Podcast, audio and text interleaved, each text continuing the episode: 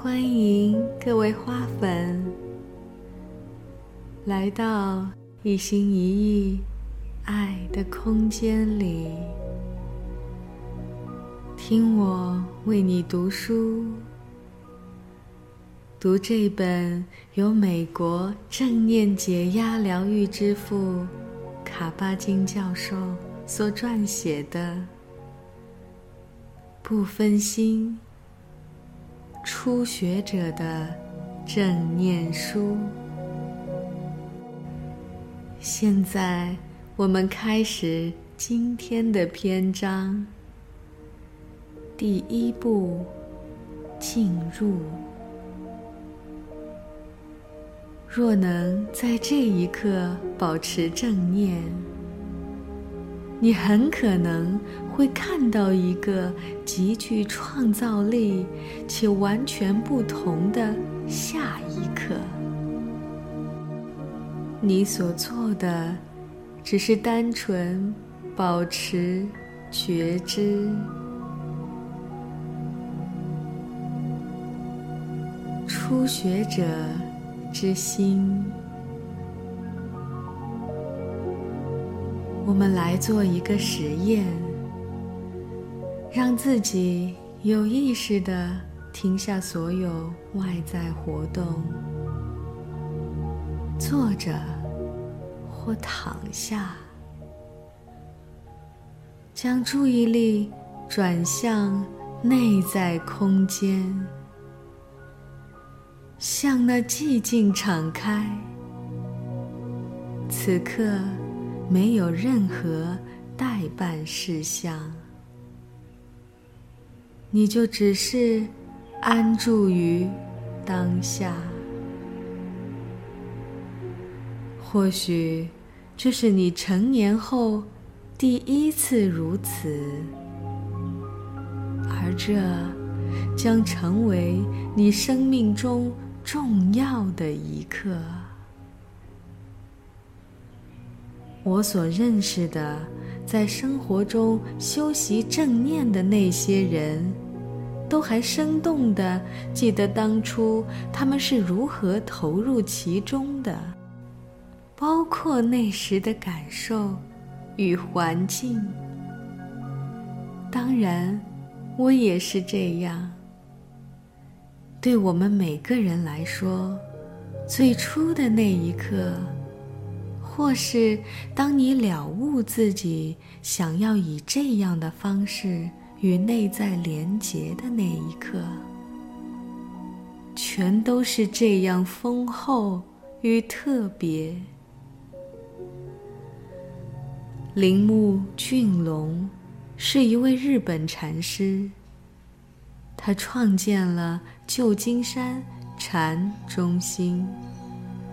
触动了很多人的内心，令他名声大噪的教诲，既是初学者的心充满各种可能，老手的心却没有多少可能性。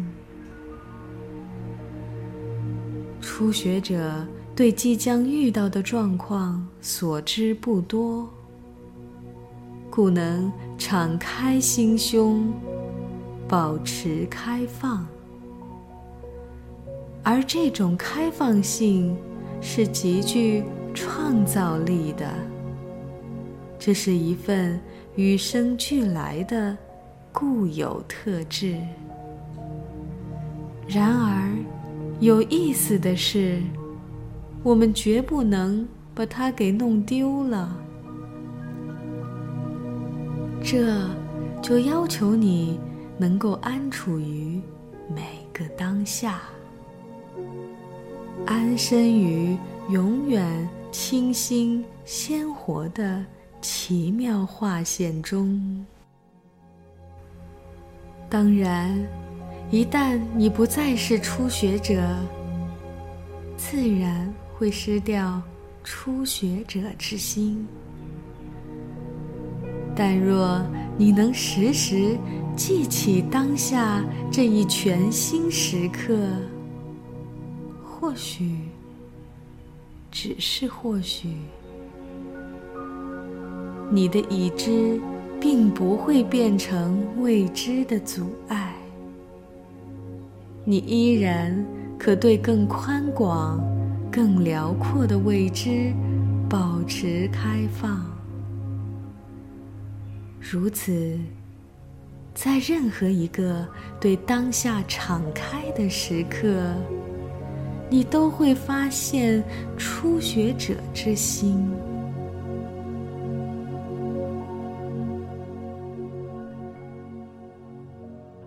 呼吸，以呼吸为例，我们多把呼吸视为理所当然的。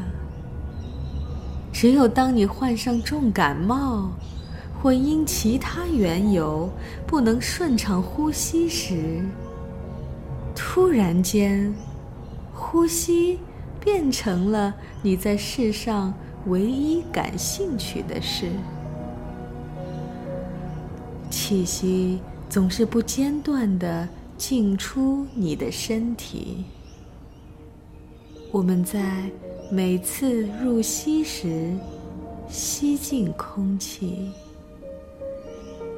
又在每次出息时，将它还给世界。生命就在这一呼一吸间得以维系。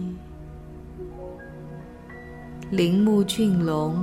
将这一气息持续进出身体的现象，形容为一扇旋转之门，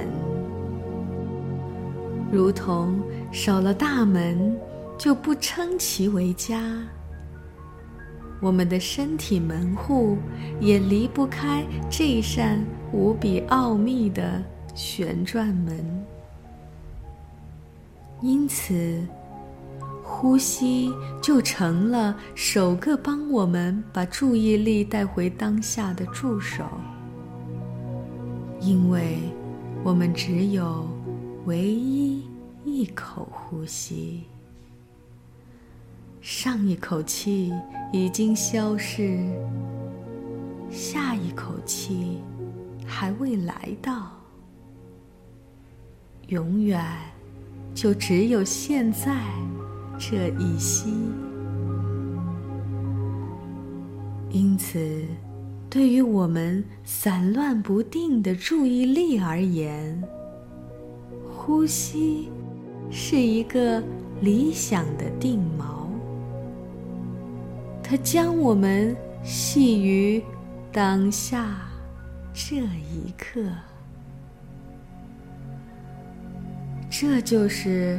为何众多禅修传承都将观呼吸作为初学者的首要训练目标？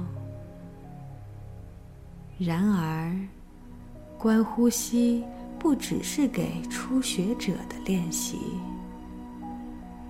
或许它很简单，但。就连佛陀本尊也曾如此教导：从呼吸中可以培养出人类的一切潜能，尤其是智慧与慈悲。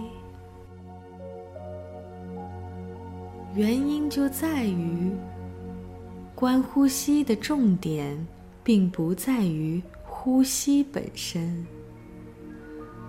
无论你选择何物作为关照的对象，重点都不是那个对象本身。对象有助于我们以更稳定的状态进行关照。逐渐，我们会发觉。原来，关照本身才是关键所在。真正重要的是，能关于所关之间的关系，这一切将共同汇入一个连贯且有力的整体觉知。因为从开始到现在，他们根本就从未分开过。觉知才是一切的最初。是谁在呼吸？若你认为是你在呼吸，这不过是你的个人想法罢了。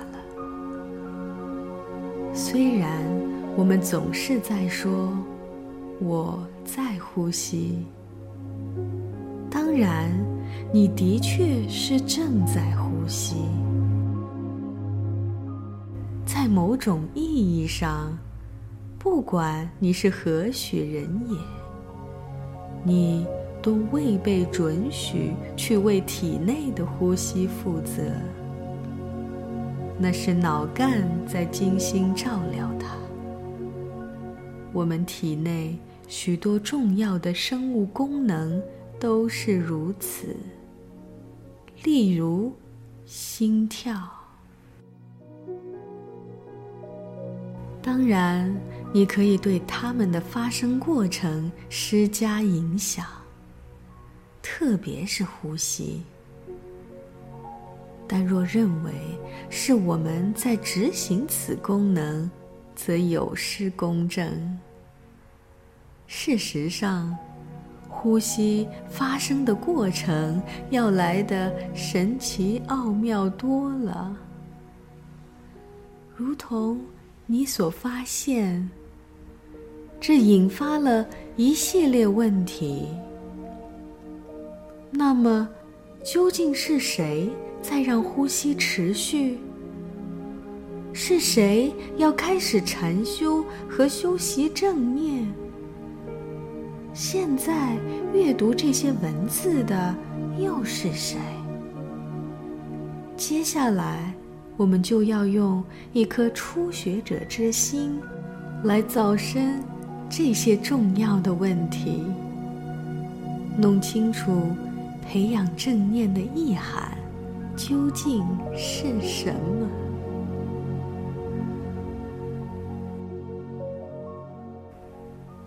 让修行轻松而有趣。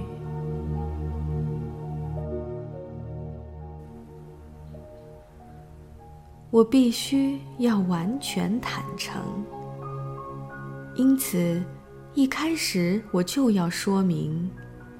培养正念，也许是世上最艰巨的工作。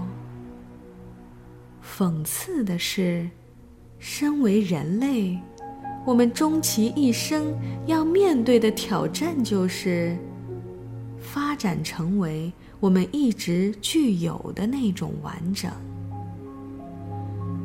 没有人可以替我们承接这一任务。生。而为人，面临着种种被呼喊去做的事。唯有开始真正关心自己的天赋人生时，才能依靠自己去回应那份召唤。同时，培养正念的工作。也可以说是一种游戏。若太当真的话，未免也太严肃了。我非常郑重的声明这一点，只因它其实就是我们每一天的生活。让修行充满轻松与趣味，才是真正明智的。因为。这正是健康与幸福的关键要素。最终，正念将变得毫不费力，化为我们生活中的一种整体境界。在其中，我们能够真实且正直的表达自己。因此，没有任何人的成长轨迹与收获会与别人相同。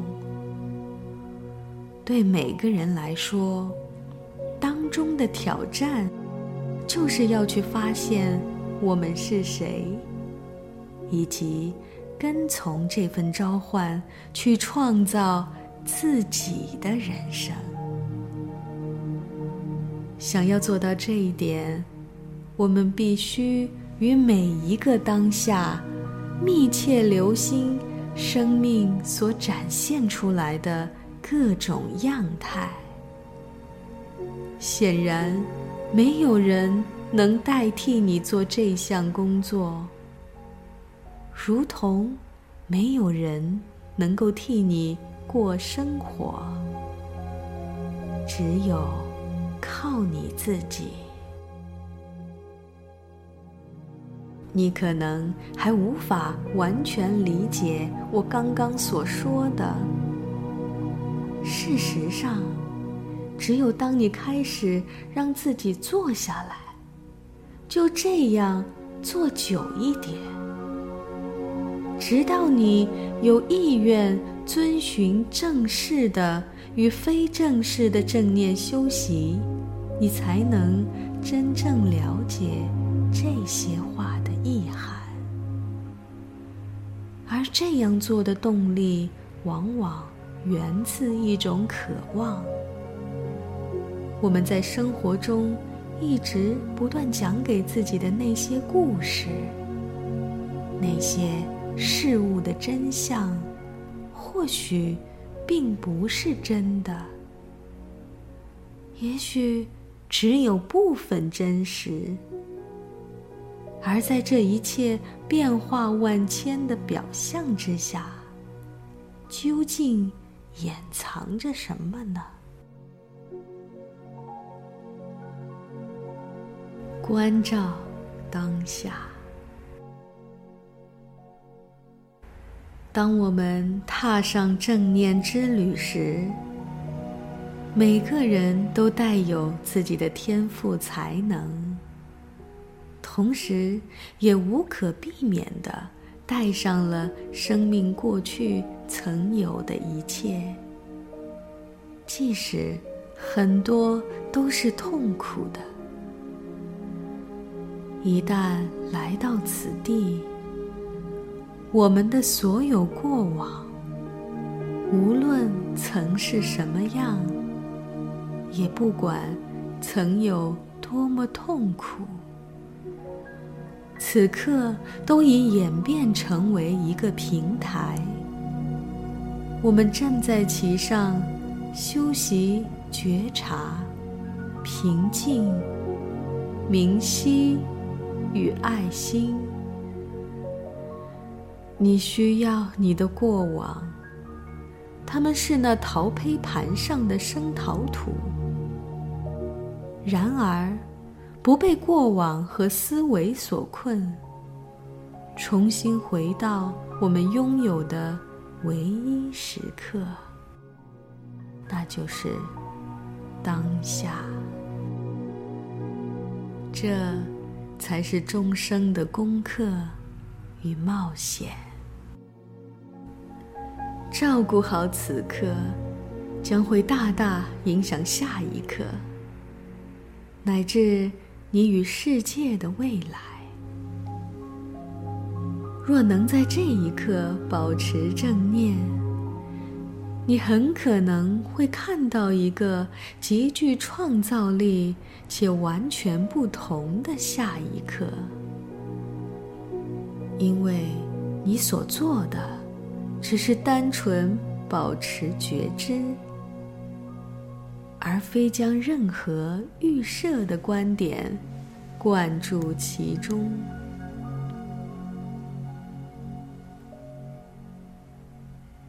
正念既是觉知，如在导言中提到的，我对正念下的操作性定义为：有意识的与每个当下。以不带评判的方式持续进行关照。有时，我喜欢再加一句，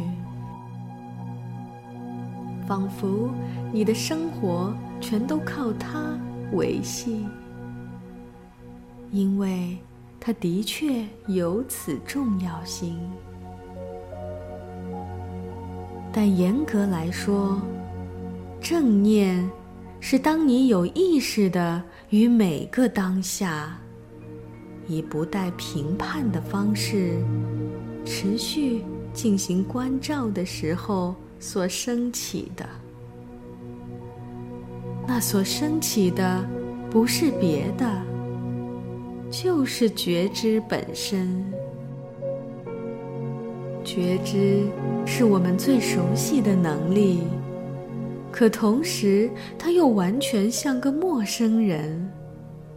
所以，我们即将探索的，也正是我们已经拥有的。不需要到哪里去，不需求取什么，但我们的确需要开始学习。如何才能在心识的另一领域定居？这就是通常所说的心态，心的存在模式。从行为模式切换到存在模式，我们把生活的大部分时间都用来做事儿，赶着完成任务。一件事儿紧接着另一件事儿，不然就是几件事儿同时处理。我们试图在同一时间兼顾多项不同的任务，我们的生活为此常常变得紧张不已，让我们极度渴望去突破当下这个时刻。迅速迎来未来的某个美好时光。我们在白天核查待办事项，晚上累瘫了倒在床上，隔天早上又爬起来开始相似的一天，日复一日。我们被人际间成长过速的期望所驱使，很大程度是由于人们对电子产品的依赖。它们随处可见，使生活的节奏越来越快。于是，本就紧张的生活，如今更加恶化。如果这还能被称为生活的话，稍不留神，我们很可能会变成做事的人，而不再是存在的人，而且不再记得自己究竟是谁，为什么做出这种种行为。现在是正念登场的时候了。正念提醒我们，借由留意与觉察，我们可以将自身从行为模式切换到存在模式。如此一来，行为从存在流出，它将变得。更加完整和有效，而且，一旦我们安住在身体当中，安处于所拥有的唯一时刻当下，也就逐渐止息了种种自我耗竭。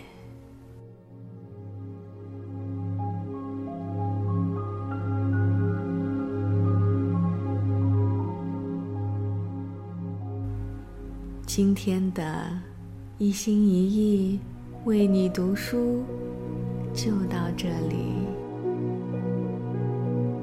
再一次感受到了正念的力量。感谢大家的耐心聆听，让我们期待明天他的再一次登场。